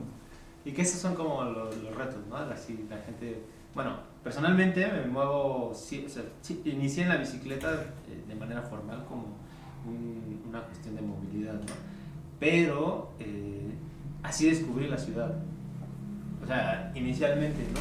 O sea, no, no salía de mi círculo del sur y, y de repente me fui yendo un poquito más hacia el norte, hacia el poniente, hacia el oriente y empiezas a, empiezas a descubrir un montón de cosas. Y sí, vas con tus papás o vas con tus amigos, en plan, lo que dice Chucho, nos gusta en carro, vas y te plantas ahí en Chapultepec. Pero no hay nada más rico que de repente haber dado 50 kilómetros y pasaste por Chapultepec, fuiste a Tlatelolco y regresaste, ¿no? Y dices, o sea, descubres, o sea, es, es lo- Claro, es- la es taquería como- de tal Es como lo lugar, rico, y ¿no? Finalmente, porque o sea, sí Sí. puedes ir a los dinamos, al desierto, este... O recorrer tu ciudad. Sí, o recorrer- claro. Exacto, o recorrer la ciudad y meterte en los barrios, ¿no? Y, Hacerte un alicate acá. y, se- y se- y Personal. sentir, ese- esa, sentir esa emoción. ¿no? De, de descubrir, ¿no? Y decir dónde Claro. estoy, ¿no? Te permite a- también a un nivel eh, de observación saber dónde estás parado, ¿no? Y tal vez cuestionar cuál es tu, tu condición real, ¿no? No sé, así lo pienso. Sí, hay una, una chava que también, una amiga nuestra que eh, hace poco vino a la San Rafael, vive en la Narvarte y decía, nunca había venido tan lejos en bici. Órale. ¿no? Sí. Y te das cuenta que pues, no conocemos la ciudad, porque quien se mueve en metro, quien se mueve en coche o quien se mueve en Uber, realmente no tiene una concepción clara de qué es su ciudad. El mapa, ¿no? Claro, mapa incluso ciudad. cuando estás en un auto, en Uber o, o estás en tu celular o en el metro, estás acá dormido en tu brazo, pero en realidad no llegas a ver todas los- las Claro. partes del camino, pues. Y en la bici tú ves todo, ¿no? Todo. Ajá. te sorprendes cada vez, ¿no? Vas como, wow, este sitio está más, o sea, este sitio está chido, ¿no? Está Claro. muy bonito esto, esto nunca lo había visto y vas pasando y ve, o sea, aquí como que hay una, una casa chévere, ¿no? Y así va uno todos los días Sí, no. descubriendo. Yo me siento un poco atrapada en ese espectro que dice Chucho. O sea, como en un inicio he salido y otro, ha ido a otros estados hace años en bici, a, Cuernavaca, así de yo incluso así apoyando a una amiga que nunca había salido, vente, vámonos, no hay pedo, ¿no? Ahora me siento en, ese de, ah, no, es que está difícil salir de la ciudad, pues tengo que ir con el auto, irme en bus, entonces pues es pues, San Miguel de Allende, Cuerna, dos horas, tres horas. Y de pronto, supongo que muchas personas se deben de sentir como yo. Como, bueno, yo sí ando en bici, o sea, y toda mi vida es la bici, pero pues de pronto mi vida cambió, ya vivo cerca de donde trabajo, ya no tengo que cruzar la ciudad, ya, por ejemplo, me he dado cuenta a mí que no me gusta pedalear. Estar en, la- en, el, en el exterior, en esta ciudad, yo no lo disfruto, me tenso mucho. Entonces, para mí, mi vida, estar en mi casa de aquí, es, soy súper feliz. Es- Entonces, pero eso no quita que yo quiera salir, Claro. ¿no? Entonces, un poco, bueno, ¿a, dónde, ¿a quién te puedes acercar, no? De pronto a mí decirle a él me da un poco de miedo, ¿no? No mames, este güey bien rápido, güey. Luego es bien clavado y bien así de que su ritmo dije, no, ya valió, ¿no? El Vito, pues, se está ponchando diario. Le comen los ratones la Sí, de que sí. ¿No? Entonces de pronto sí es como, pues sí, hay grupos, todo, y siempre, a mí muchas veces me tocó experiencias de ir con grupos muy clavados que nos dejaban atrás y bye, ¿no? Entonces vuelvo, es el mismo punto, ¿no? Como esta colectividad igual de apoyar a personas que, aunque igual seamos ciclistas y conocemos, de pronto, oye, güey, pues si quieres salir, o qué onda, o pues vámonos lento, o pensar también un poco eh, en que En sí, que a no veces todos tenemos no, el mismo- exactamente, el plan, ¿no? ni el mismo Sí. ímpetu tal vez de vámonos, ¿no? Y solo y así, ¿no? Como Claro, claro. Nosotros como ciclistas tendríamos también que, que aflojar un poco. Yo ayer me di cuenta un montón y es que mi chica salió con, con un amigo que, pues, que casi nunca sale, ¿no? Hicieron 12 kilómetros, güey, llegó re cansado y ella lo primero que llega es a decirle es como, no, la posición de tu bici, tu bici no está bien, tu bici no está, tu bici, tu bici, tú, tú, tú no haces, Y tú ya, sí haces, tú sí haces. se- se desanimó. Desde ahí ya. ya nosotros le estamos diciendo como, Un golpe. Sí, como ya, ya no vas a montar en bici, no montas bien, no lo haces como es. Y pues no, lo que decía, o sea, ve como vayas, Claro. ah, ve en bici. Y cada vez que vayas en bici, pues vas a ser un- uno menos atropellando a alguien en, en- en el carro, ¿no? Claro. Sí, yo, yo creo que hubo un tiempo en el que se organizaban estas rodadas, me acuerdo los visitecas las hacían los miércoles y se juntaban en el Ángel y de pronto se iban a Xochimilco y era muy chistoso porque te vas con ellos, yo fue la primera vez que fui a Xochimilco en bici, te vas con ellos viernes, no miércoles a las 8, creo que salen a las 8. Llegabas a Xochimilco a las 10 porque pues dos horas en lo Sí, que vas claro. parando y te llevas un grupo de 300 personas. Y llegas a Xochimilco y luego es como chido, pues todos regresen a su casa como puedan, ¿no?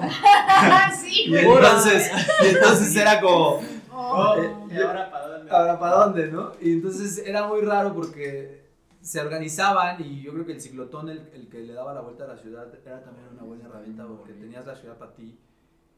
Eh, yo creo que ju- justo ahí hay como una serie de estrategias que desde básica de pronto como queremos implementar. La idea de la rodada per se suena como hasta muy ñoña, si queremos ponerle un adjetivo. Pero de pronto eh, creo que está, está chido porque a, a mí mucha gente, yo cuando subo mis historias en Instagram, mucha gente me comenta como, ¿dónde es eso? ¿Cómo llego ahí? ¿No? Compárteme tu ruta en Strava. Este, órale, eso no lo conocía, ¿dónde está? ¿No? Eh, como elemento, yo soy muy clavado como de la arquitectura y, Claro. y de los edificios, ¿no? Entonces cuando voy, pues voy nomás viendo a ver qué edificio está chingón, ¿no? Sí, pues.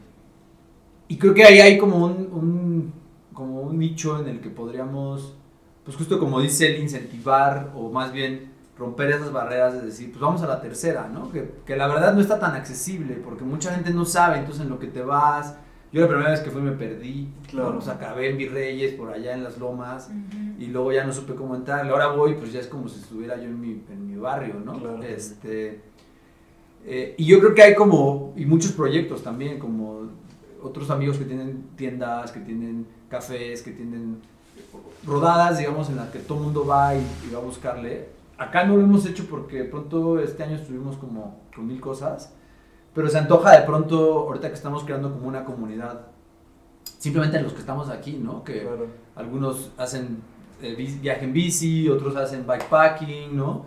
Vito se echa 20 kilómetros todos los días a Xochimilco. Este, yo procuro rodar 100 kilómetros a la semana como a algún lado, ¿no? Claro. De pronto poder hacer esa, esa dinámica en grupo acá internamente y eventualmente extenderle a la gente que tiene las ganas, la curiosidad y, y que está vacunada, ¿no? Claro. Que, o que ya tenga la digo, vacuna. En la eventualidad. Porque también Sí, es que se, sí, se, clavó- se paró todo, porque ahora ya la cosa te va solo pues para La rodada es contagiarte, ¿no? individual. Y mostrar- así. Eso, ¿no? Que de aquí, o sea, de aquí a Xochimilco, con algo que no sea la bici, no sé cuánto te demorarás. Así como dos horas. Dos horas. Uno ya no sabe. Dos horas, pero, uno- pero no, es en serio, o sea, mm, ¿Qué, pero en plan carro? en plan carro, bus o eh, como Sí, llegues. Igual una hora. Sí. Además agrégale el tráfico de, del pasado. Sí.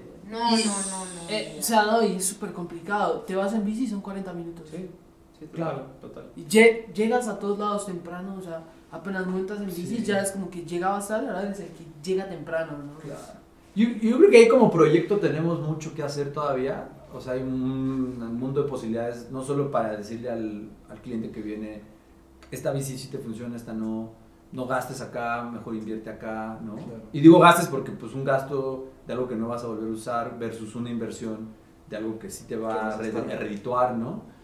De pronto vo- volver a abrir como este scope de posibilidad para que la gente venga a rodar o para que la gente se anime a ir a la tercera o de pronto que Vito nos lleve a conocer su barrio allá a, Xo- a Xochimilco, ¿no? Nos lleva a sus Otro, otro incentivo es como la comida. Ajá. ¿Cuánto te gastas en metro Sí. y en, y en bus y en carro? Si vas en carro, pues gasolina, ¿no? Te igual gasolina. Te lo puedes comer.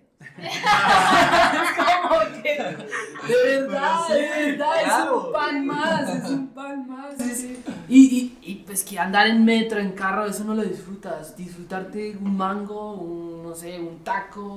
O sea, sí, incluso si vas en metro y son dos idas, son 10 pesos, ¿no? Va, dices 10 pesos, pero si te lo haces en bici, pues es un taco. o dos Imagínate que, panes, no sé. es- imagínate que Es en como- promedio, eh, así, no pandemia, normal, este, una persona trabajadora gasta entre 30 y 40 pesos diarios en, en transporte. Bueno, pero ahí hay que, hay que subrayar algo. Ese dato habla de la gente que viene del Estado de México a la, a la Ciudad de México. Claro. Sí. Entonces ahí hay como una ahí hay como Hay un doble, doble. reto Sí. porque ir a Catepec en bici Sí. no es no es el, el- realmente el- el- la experiencia Bueno, y ese es un tema que también queremos, quiero tocar aquí, este, que es, bueno, la infraestructura está un poco en la ciudad y de hecho en cierta parte de la ciudad, ¿no?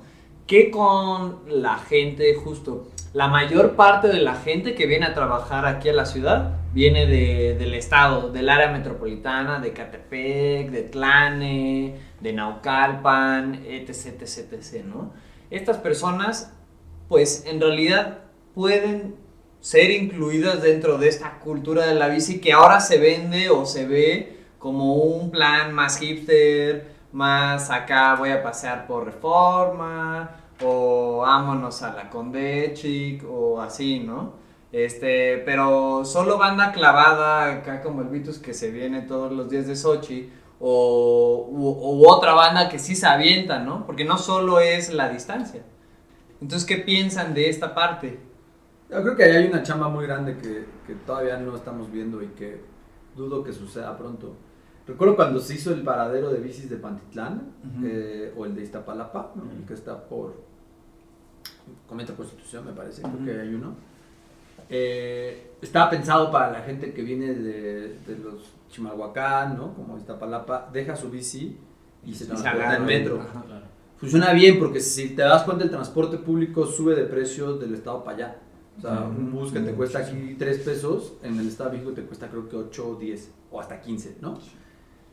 Entonces funcionaba bien porque entonces estás ahorrando a ese, a ese individuo o a esa persona eh, pues 30 pesos en su, en su commute diario, ¿no? Claro. Se sube al metro, son 5 pesos. La verdad es que moverte dentro de la ciudad, en la Ciudad de México es extremadamente barato en metro, ¿no? Y en transporte público.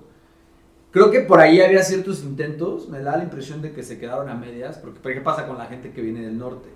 ¿no? O sea, ahí hay un mundo de gente que viene de Catepec, de Coacalco, de Tultitlán, este, pues nada más de la zona de Cuautepec y toda esa parte. Sí.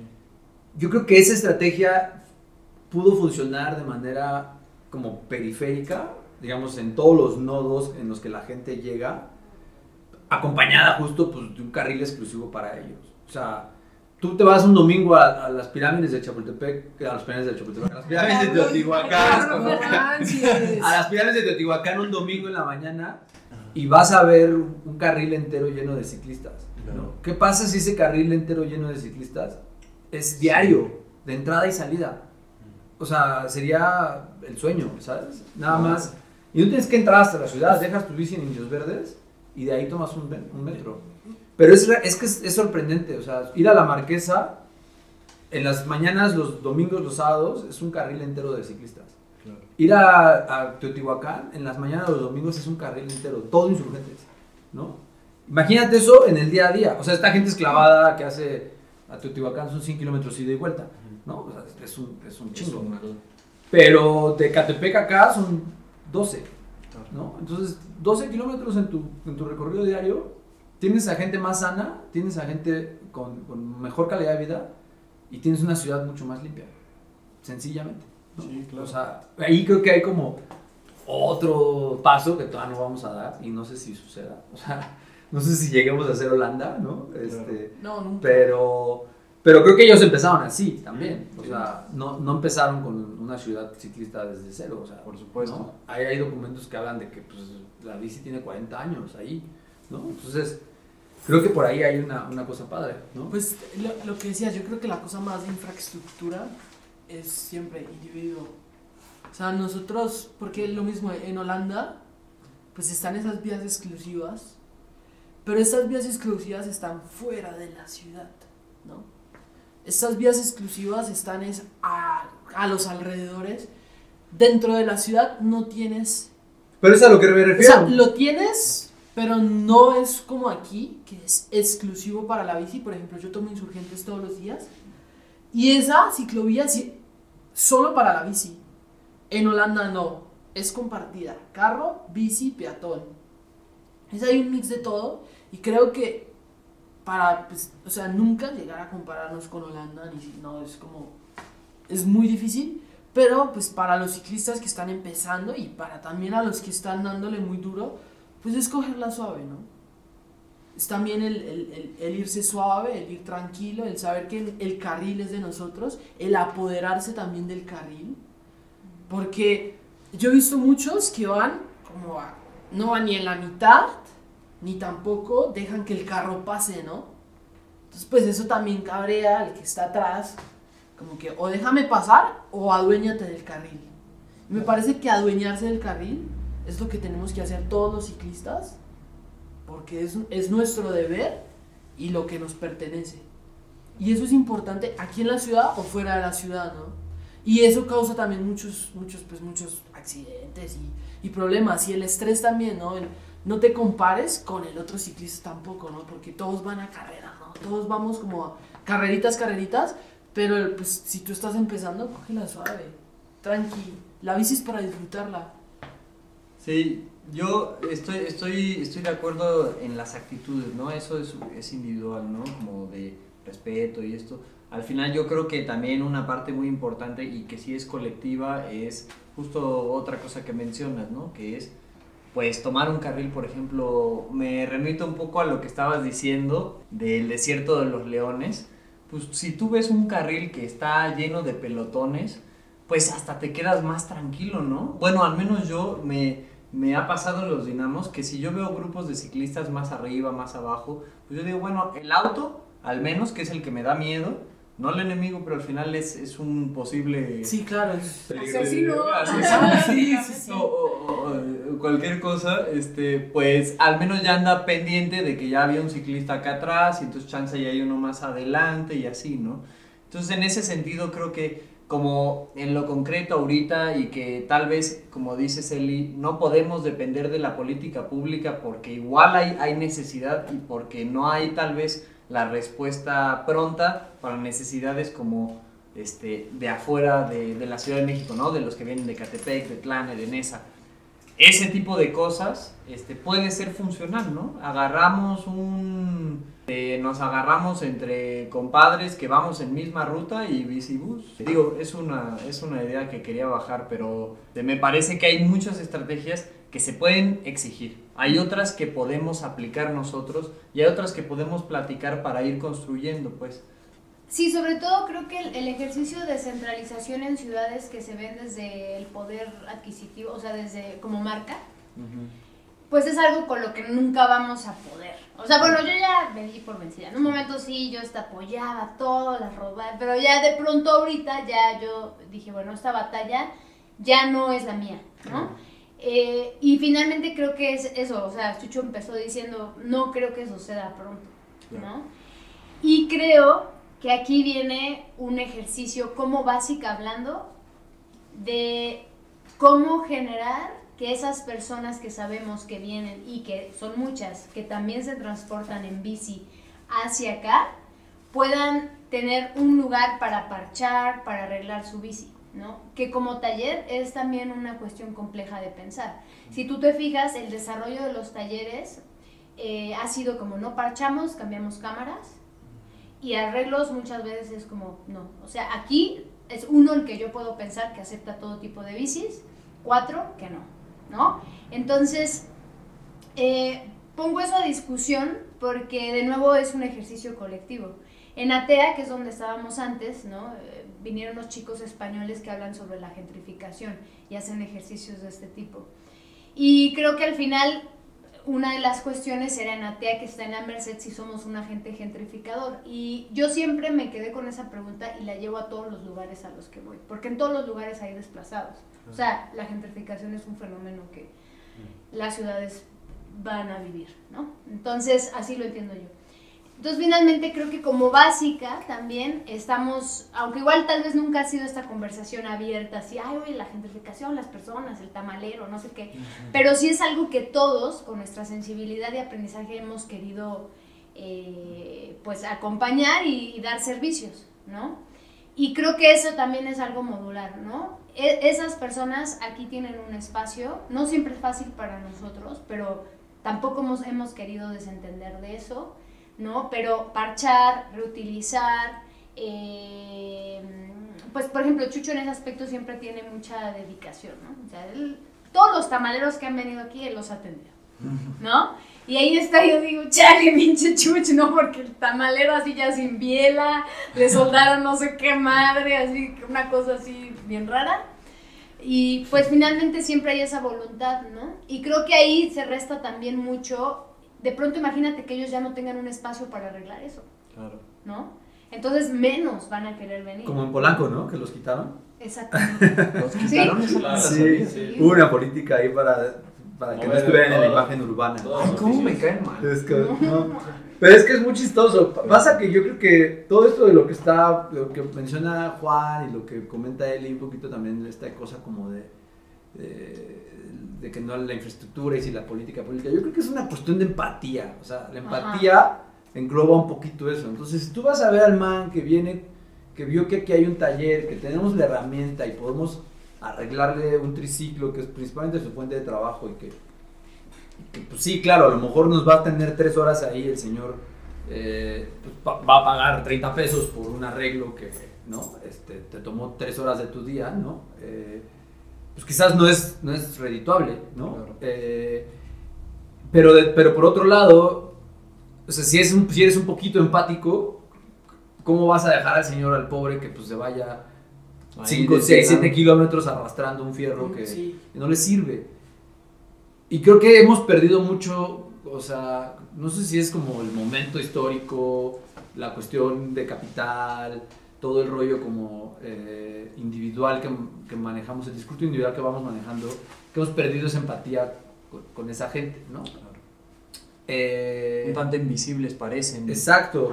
Y, y eso se, se como se suma a otra parte que es como este discurso gentrificador que ahora pues tú pones, ves como el, el gentrification, el starter pack y Claro. es taller de bicis, café, ¿no? Y tienda de moda o qué sé yo, ¿no? Cafecito. Entonces, exacto, entonces como taller de bicis, café y tal, y entonces ya llegaste a, a gentrificar un barrio, ¿no? Claro. Eh, eh, creo que por ahí cuando tenemos la posibilidad de tener este lugar y poder tener el, el taller, pues, también queremos ser como parte de una comunidad que es empática con el otro, ¿no? Claro. Eh, y sin desentendernos, pues claramente de lo que a nosotros nos da de comer todos los días, ¿no? Este, y eso como que va, va haciendo un poco un balance, ¿no? O sea, sí creo que es una labor en la que a nosotros la idea de la bici también nos habla pues, de sustentabilidad, de cambio climático, ¿no? De ahorro, de reciclaje, de aprovechamiento energético.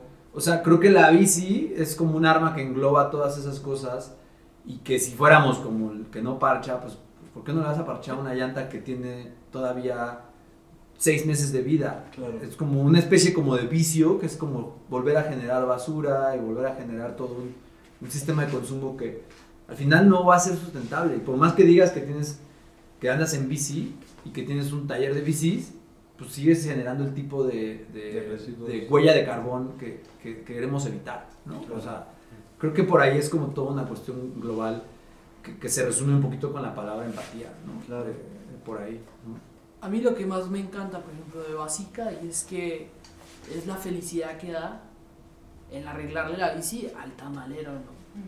Al que pues, se está rompiendo la madre en bici, se está dándole toda, pues porque tiene que vender sus tamales, y es una persona que también no gana mucho dinero, ¿no?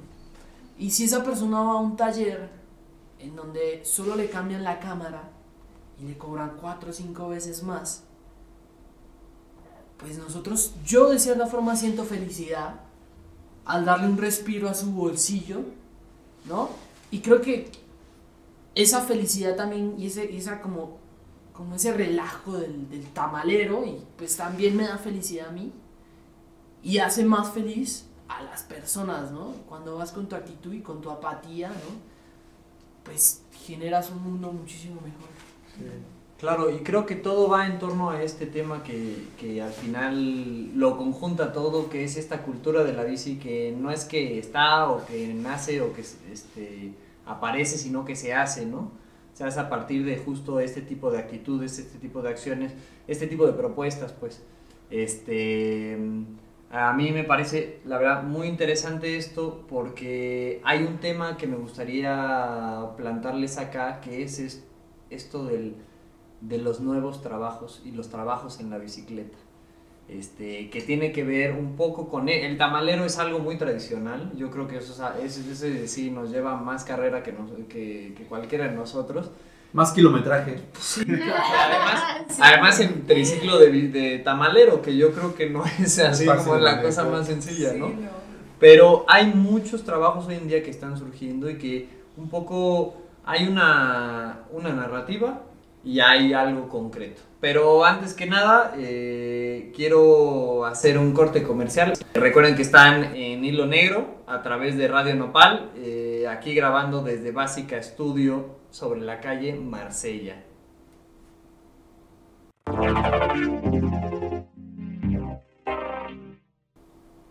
Estamos de vuelta aquí en Radio Nopal y bueno, nos quedamos con un hilo que tiene que ver con esta otra perspectiva de la bicicleta, esta perspectiva no tan vista, no tan dicha, eh, como aquí bien decía Chucho, para no solo vernos como el starter pack de la gentrificación, la bici tiene mucho más que eso.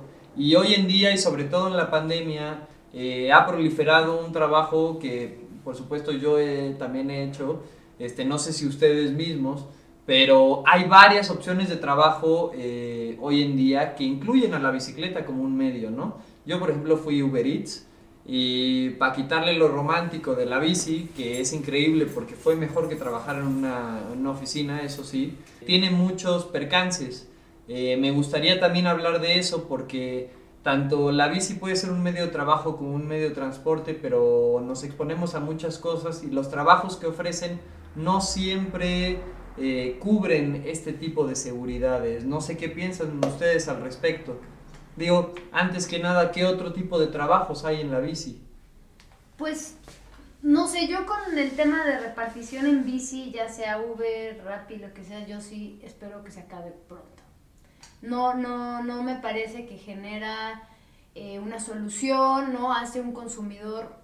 Si ya de por sí el, el atentado o, o la, digamos, la cuestión principal del consumidor es la cero responsabilidad, ese tipo de servicios para mí ya es así decadencia. Eh, obviamente también entiendo el área de oportunidad que han resultado para muchas personas, pero creo que como sociedad eh, también deberíamos de, de, preguntarnos cómo fomentar ese tipo de servicios, cuándo usarlos. Eh, de pronto pues he visto señoras, señores, incluso en bicis como públicas o las que había como de, de aplicación, ¿no? Y, y, pues sí, ante todo, para mí eso es decir, precariedad en todos los aspectos, ¿no?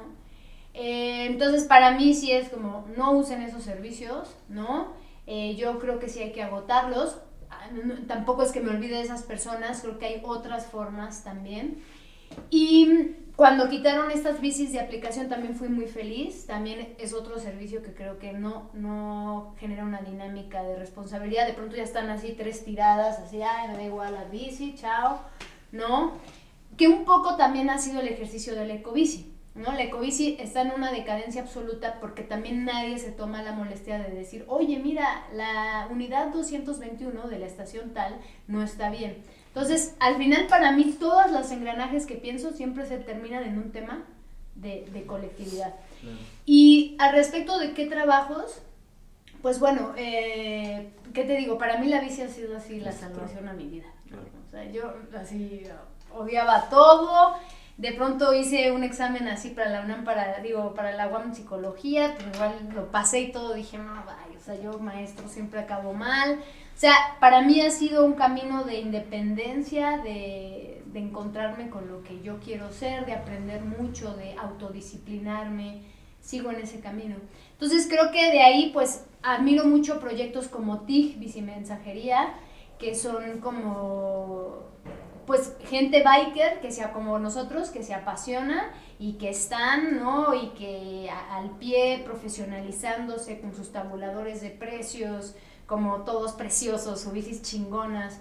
O sea, admiro mucho esas personas. Pedalea Libre, que es un proyecto de vegano, de comida vegana, que reparten bici, ¿no? También con muchísima dignidad, eh, con rapidez, pensando en todos sus detalles, formas de repartición, rutas, envases. Eh, no sé, muchos, muchos proyectos de gente que no son ni siquiera mis amigos, pero que he logrado conocer que donde veo la bici como una forma de, de llegar al usuario, pero de una manera eh, digna, ¿no? Claro, uh -huh. totalmente. Va, lo que va de, de, mi viaje y como de lo que he recorrido, lo que dice Eli es una cosa minúscula, ¿no? El transportarse de un lugar a otro en la bici. Pero yo he visto la bici como un medio ya totalmente diferente que vuelve eh, obsoleto las máquinas. ¿No? Y es el, por ejemplo, crear una bici. Yo creo que acá se ve que es los afiladores de cuchillos, ¿no? Uh -huh. O sea, ellos llevan su afilador, es un esmeril que va dándole, pues, que fuerza con sus pies, ¿no? Y lo he visto en, no sé, máquinas de café, lo he visto para hacer eh, de esas licuadoras, para hacer jugos, lo he visto para, incluso he visto gente que transporta su material de construcción en una bici porque es muchísimo más cómodo, más rápido y muchísimo más como amigable con el medio ambiente que en un carro. Entonces, pues implementar la bici a tu trabajo es posible, ¿no? Y facilitar de cierta forma el trabajo con la bici, porque la bici no simplemente es un marco y dos ruedas, sino que le podemos añadir cosas o quitarle también. Sí, yo, yo todavía no sé qué pensar un poquito como de toda esta nueva ola de empleos en bici, porque ejemplos como los que dice Juan sobre el afilador, eh, incluso el bolero que tenía su bici, ¿no? el tamalero, Panaderos. el panadero. Finalmente, co- como que romantizamos también esa idea porque es como un modo de autoempleo, ¿no? O sea, no, no, no como que no se les vende esta idea de que eres un socio, ¿no? A mí el tema como de socio en, en esta nueva modalidad de trabajo de repartición me sigue sin hacer clic, ¿no? No logro entender muy bien y tampoco tengo una opinión al respecto porque sé que es una moneda de dos caras.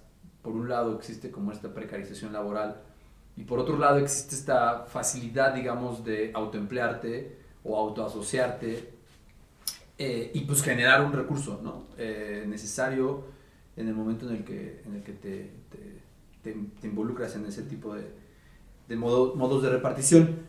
Lo que sí me queda claro es que como sociedad nos hemos vuelto muchísimo más egoístas con la idea de levantar el teléfono y pedir algo de comer que viene de 30 kilómetros o 15 o no sé de dónde. sea.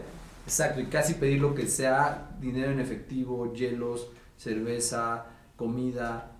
Creo que como... Es, a mí eso, ese es realmente el- lo que me causa conflicto. Como ver esta, per- ver esta persona, no, más bien ver esta persona en su casa, en la comodidad de su penthouse, con este nivel, digamos, de facilidad de ordenar ¿Qué, cualquier qué tienes cosa. pirros así diciendo, hagan esto y hagan lo otro? No lo sé, o sea, finalmente no creo que, vamos, a mí el tema, no empatizo mucho, sobre todo con ese, con ese formato de, de pedir las cosas, pues porque estamos perdiendo la oportunidad de, pues sí salir a la calle, comerte la pizza y de salir al barrio, o sea, creo que esta idea de, de- de- ciudad que a mí me gusta, de ciudad caminable y de ciudad en la que sales a la calle se está perdiendo, pues porque ya ni sales, ¿no? Claro, como más O sea, viva, ¿no? Más viva, exacto. Del otro lado, pues no entiendo muy bien, la verdad, y no, no soy usuario de esas plataformas, pero no entiendo muy bien exactamente en qué va, tampoco tengo una opinión al respecto de ello, ¿no? Yo curiosamente tampoco lo tengo tan claro. Más bien, curiosamente, antes de, de llegar acá como voluntario, eh, me sucedió que, que estaba necesitado como de, de salir de este embrollo pandémico, ¿no? Y, y me conseguí una maleta y, y me la prestaron por ahí.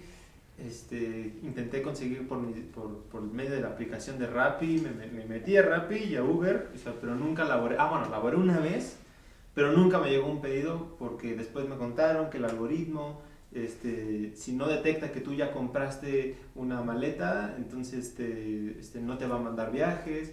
Es como una tomada de pelo, lo sentí. Afortunadamente llegué aquí. Y curiosamente, otra vez, aquí en esta calle estaba Rappi, ¿no? Y aquí Y- cerca está Uber también. Pues es bueno, digamos, o sea, digamos lo que está aquí porque es- era lo que Ah, veía. ajá, sí. Pues se tiraban de golpes, daban portazos y eso dice mucho de la precariedad, ¿no? De lo que hablaban eh, continuamente. Y obviamente es- soy más afín a estas cuestiones dignas como de trabajo, ¿no? O sea, viene muy seguido un, un chavo que trae su triciclo con frutas y se le está ponchando a cada rato y bueno, ahí le estamos echando la mano también a cada rato y, este, y, y- y lo veo como más digno de, de hacer su, su trabajo, ¿no? Este, no sé, pienso en mi familia, mis abuelos por parte de la madre y del padre, los dos eran, uno era lechero y el otro vendía tortas, y los dos andaban en bici y los dos repartían en bici esto, entonces, no sé, yo o sea, personalmente estoy más de acuerdo en, Con en- ese concepto. en- incluso rescatar los oficios, ¿no? Porque todo es, es, es como parte del, del, la- del paisaje urbano auditivo, ¿no? De los pregoneros, de, de, de como esa lucha incluso anárquica, por así decirlo, de resistencia, de, de, de luchar contra la gentrificación. Pues claro. Sí, y los, estos nuevos modos que en realidad no, no necesariamente son, este, abonan a una ciudad, pues un poco una idea de ciudad más completa o, o una idea de un trabajo más digno, este, que ciertamente no lo es. Eh, pero sí, totalmente. Chicos, se nos está acabando el tiempo. Rápido. Este, yo les dije. eh, No, pero- por eso nos estamos tres horas aquí. No, sí, sí, totalmente. banda de bicis. Y la verdad es que creo que, que quedan muchas preguntas encima, ¿no? Eh, muchas preguntas que no mencionamos. Espero que los escuchas también tengan esas preguntas o más. Igual ya saben que si están en la Ciudad de México pueden preguntárselas aquí. Chucho, Eli, el Vitus y el Juanito se las van a responder, lo tienen como obligación. El Este- Tane y el Serge. Ah, y el Tan y el Ser que no están aquí. Pero bueno, esto es un poco un intento de reflexión de algo nuevo que está pasando, que en realidad no sé si se le da la reflexión necesaria a, a todo lo que conlleva la cultura de la bici, la cultura de una nueva movilidad, de diferentes perspectivas. Pero muchas gracias a todos por, por estar al aire aquí, eh, por aparecer aquí en Radio Nopal, que también son vecinos por aquí cerca. Y bueno, pues nada, eh, que tengan una buena noche. Esto, si lo están escuchando, por cierto, es grabado de el miércoles. Pero bueno, pues a los compañeros de Básica los pueden encontrar en redes, en Instagram. Eh, no sé si nos pueden decir cómo se pueden contactar con ustedes. Sí, pues tenemos dos eh, plataformas principales. La principal es Instagram, que es con la que estamos como todo el tiempo operando.